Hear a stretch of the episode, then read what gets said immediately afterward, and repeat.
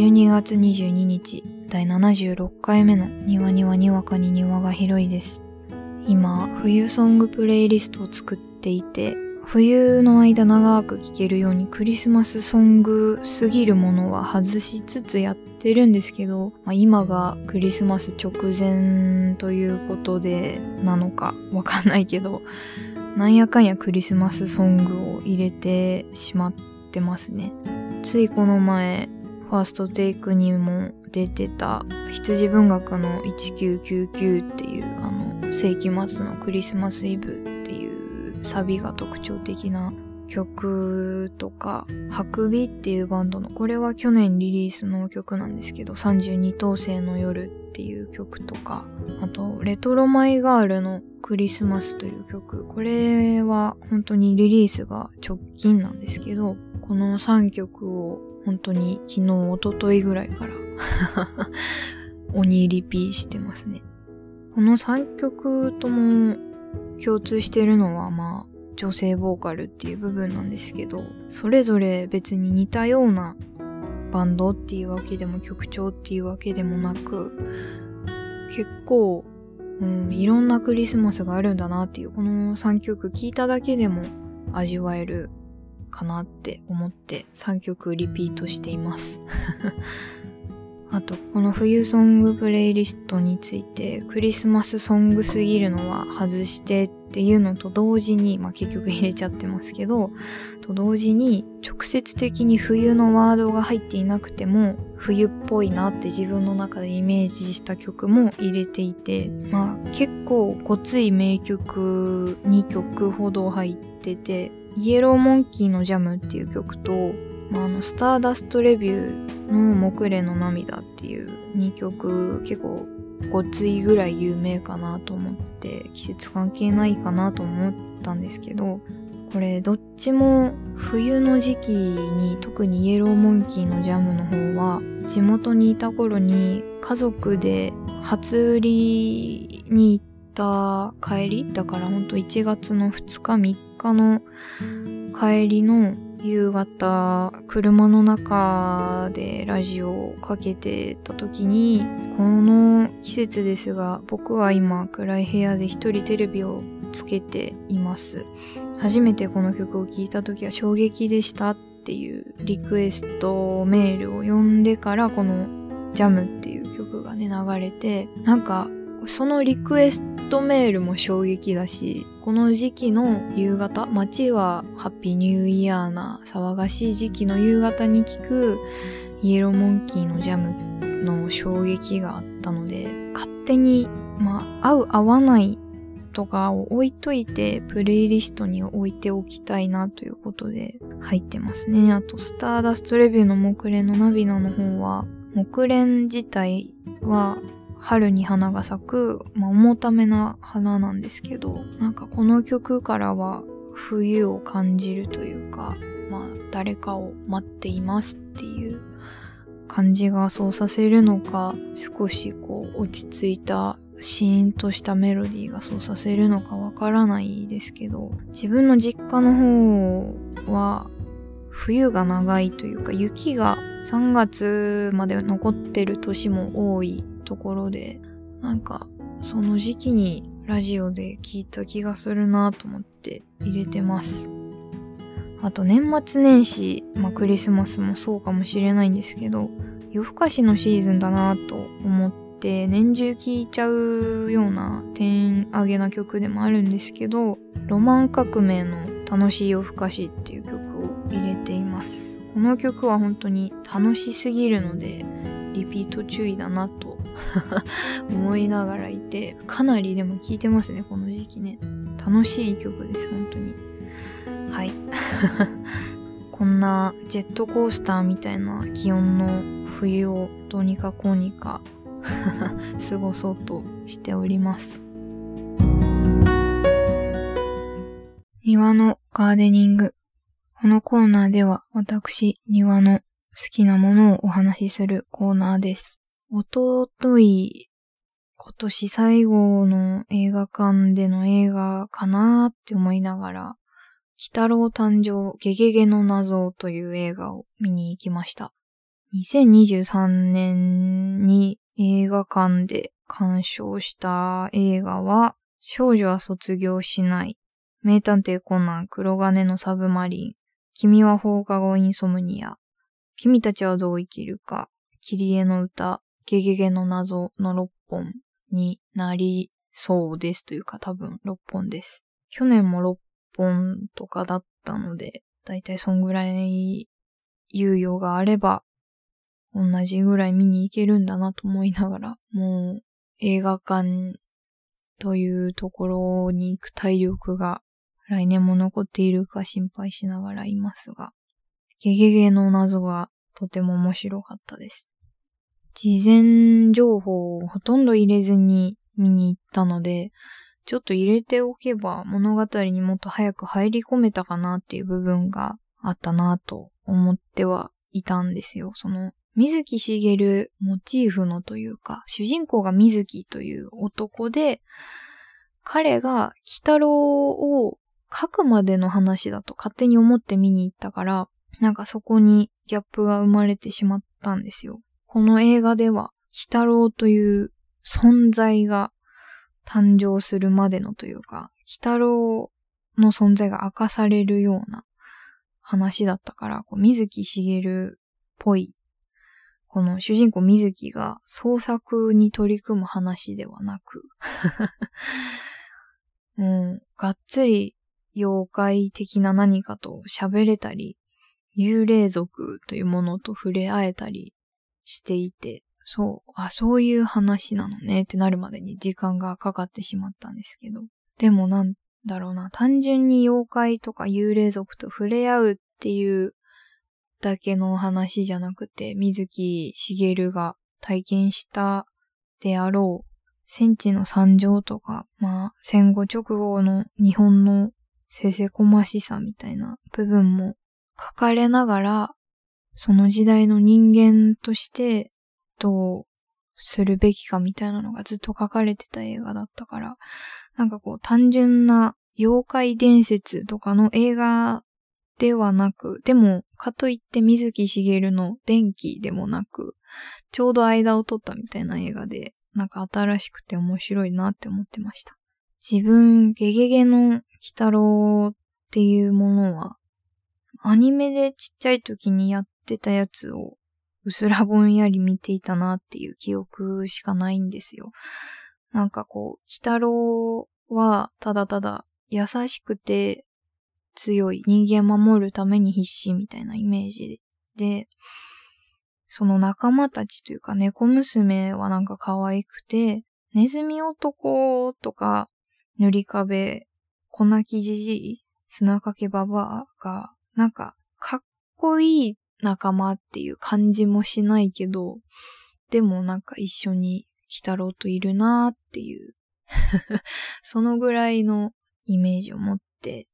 あと、歌が上手くなる方法の一つとして目玉親父の声真似をするといいよ、みたいな のがあったなって、そのぐらいの鬼太郎の知識だったんですけど、まあ、鬼太郎誕生を見てしまったら、また、ゲゲゲの鬼太郎自体見たくなっちゃうなって思います。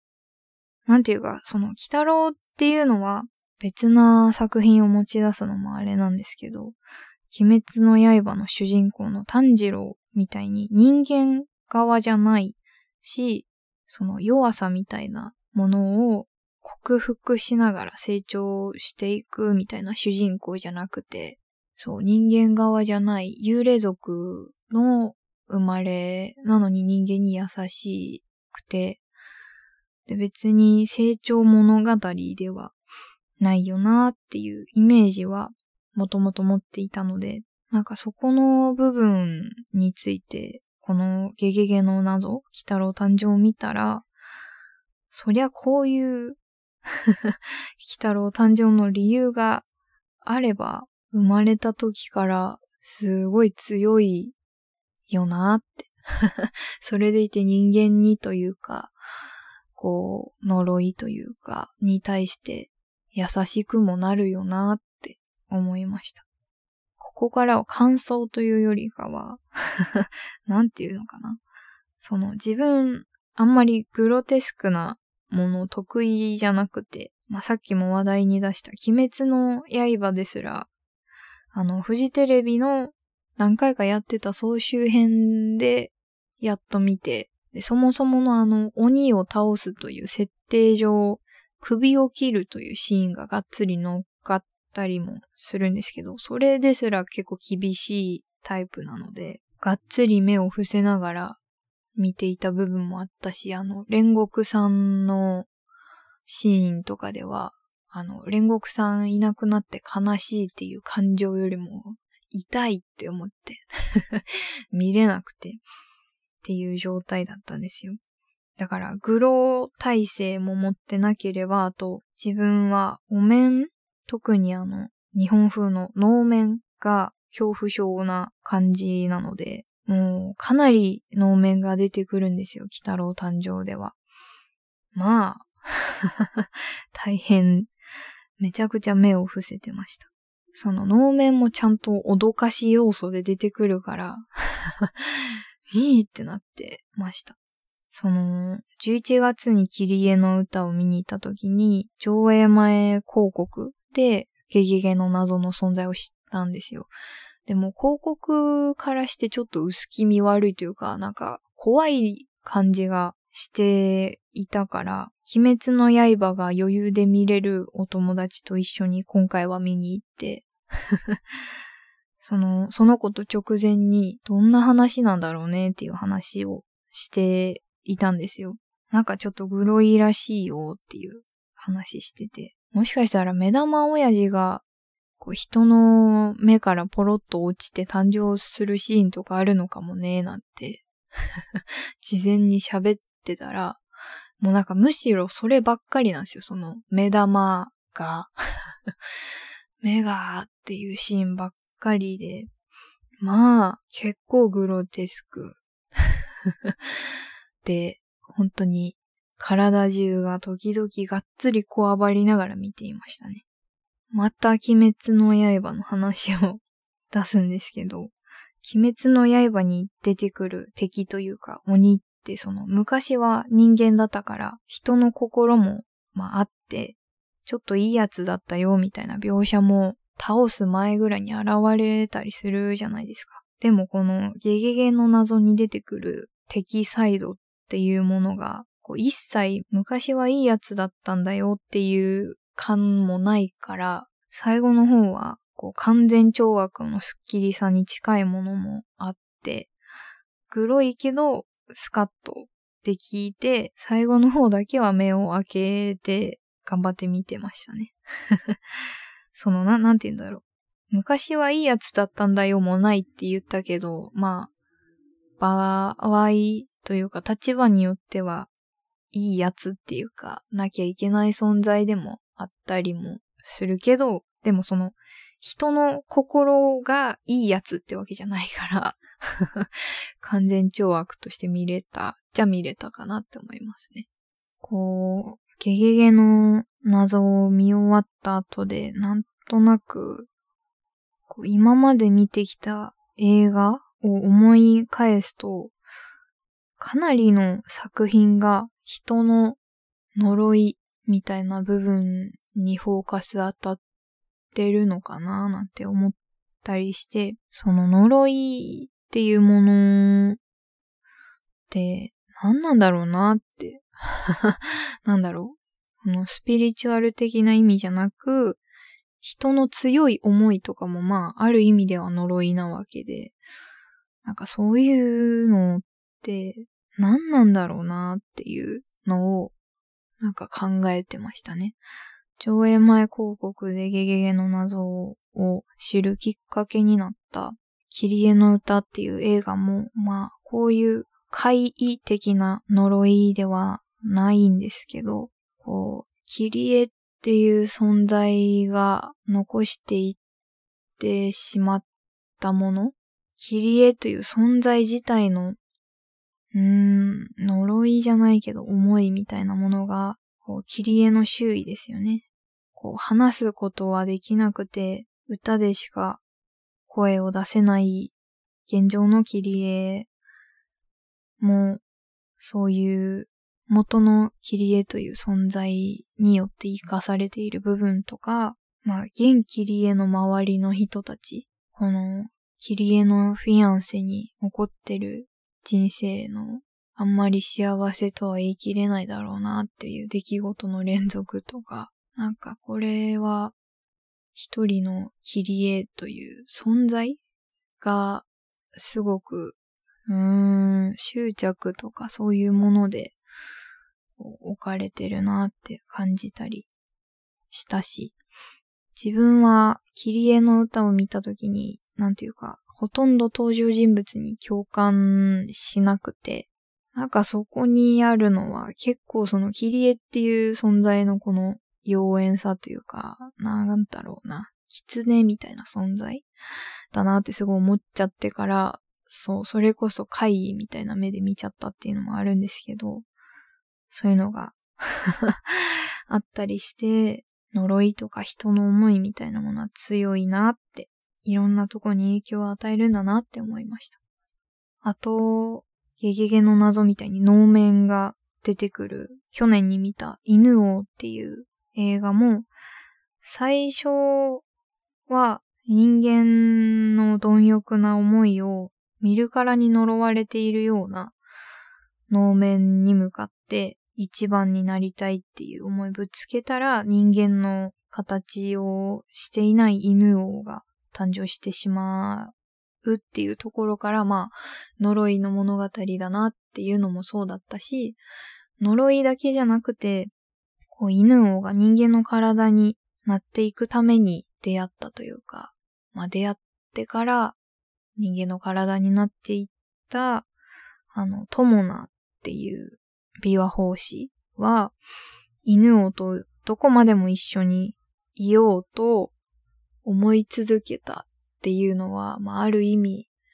純粋な友情みたいな気持ちでもあるんだけど、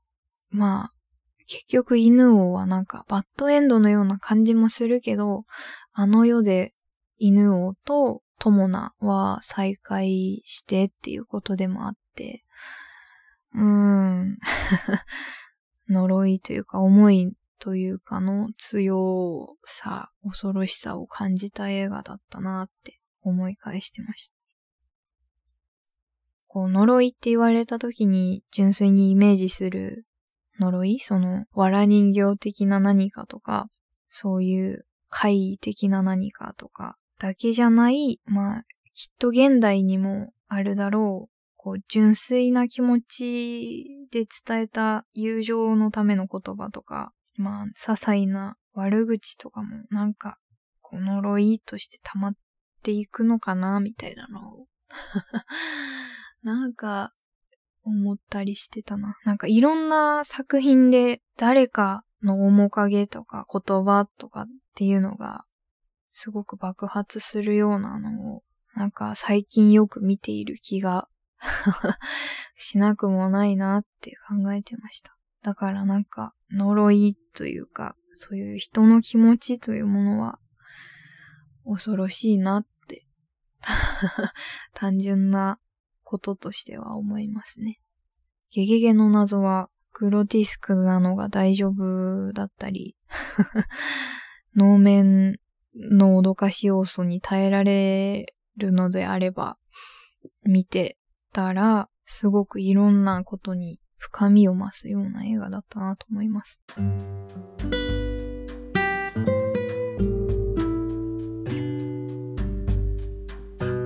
そろそろ第76回目を終えようとしているところです。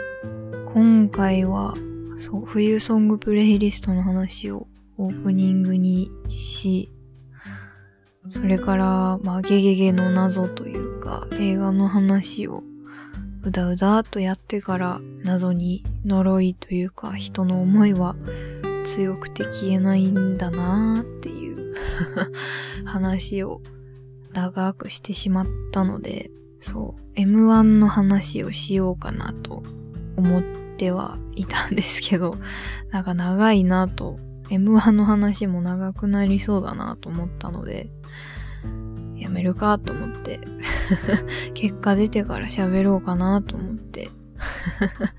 やめました。とりあえず3連単 M1 のだけは当てたいなという意気込みはあったんですけど、やっぱあれ難しいよなと思っていて、私の謎な勘を言うと、マユリカというコンビが3位以内に入るんじゃないのかなってすごく勘が働いています。それこそ人間の強い思いになってしまうかもしれないですけど。ねえ、なんかそれ以外、こうなんか爆発力どうなんだろうな。割とネームバリュー、まあ、マユリカもあるけど、どうなのかなって思ったりしてるから、まあ、3連単の中に1個入れるとしたら、まあ、ゆりかが3位、2位ぐらいに入るかなって思って見てますね。まあ、M1 の話含め和牛の話とかも解散があって一つの時代終わったなとか、和牛っていうそのコンビ名が人々に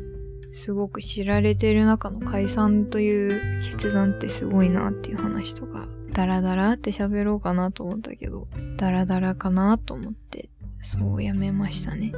一応2023年最後の庭庭にわかに庭が広いになってしまうので 今年の一年振り返ってみたいな話でもよかったのかなとも思いながらいましたが、まあ映画を振り返ったということで、2023年最後の2のつく日は終わろうかなと思います。そう、なんというか、今、呪いとか人の思いみたいなのが強くなってどうにかなってしまったよみたいな 作品をなんか読みたいなとか思ってて呪術廻戦に挑もうか 読み始めようか迷ってるところで年末年始は呪術廻戦もしくは全く別のものを見るかなと思ってます そんな感じで、2024年も2のつく日には庭が、にわかに広い庭を開きますので、お楽しみに。では。